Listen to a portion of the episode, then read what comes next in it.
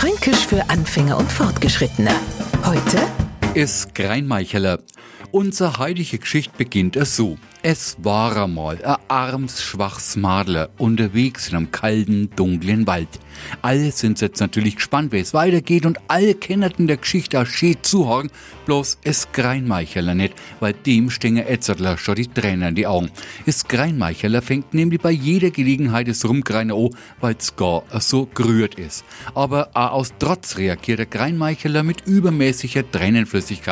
Nehmen wir's einmal am Kind sein Lieblingsspielzeug weg nur können sie singen.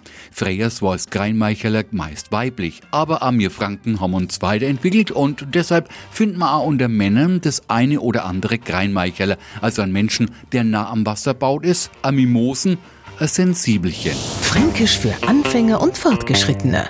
Täglich auf Radio F. Und alle Folgen als Podcast auf podu.de.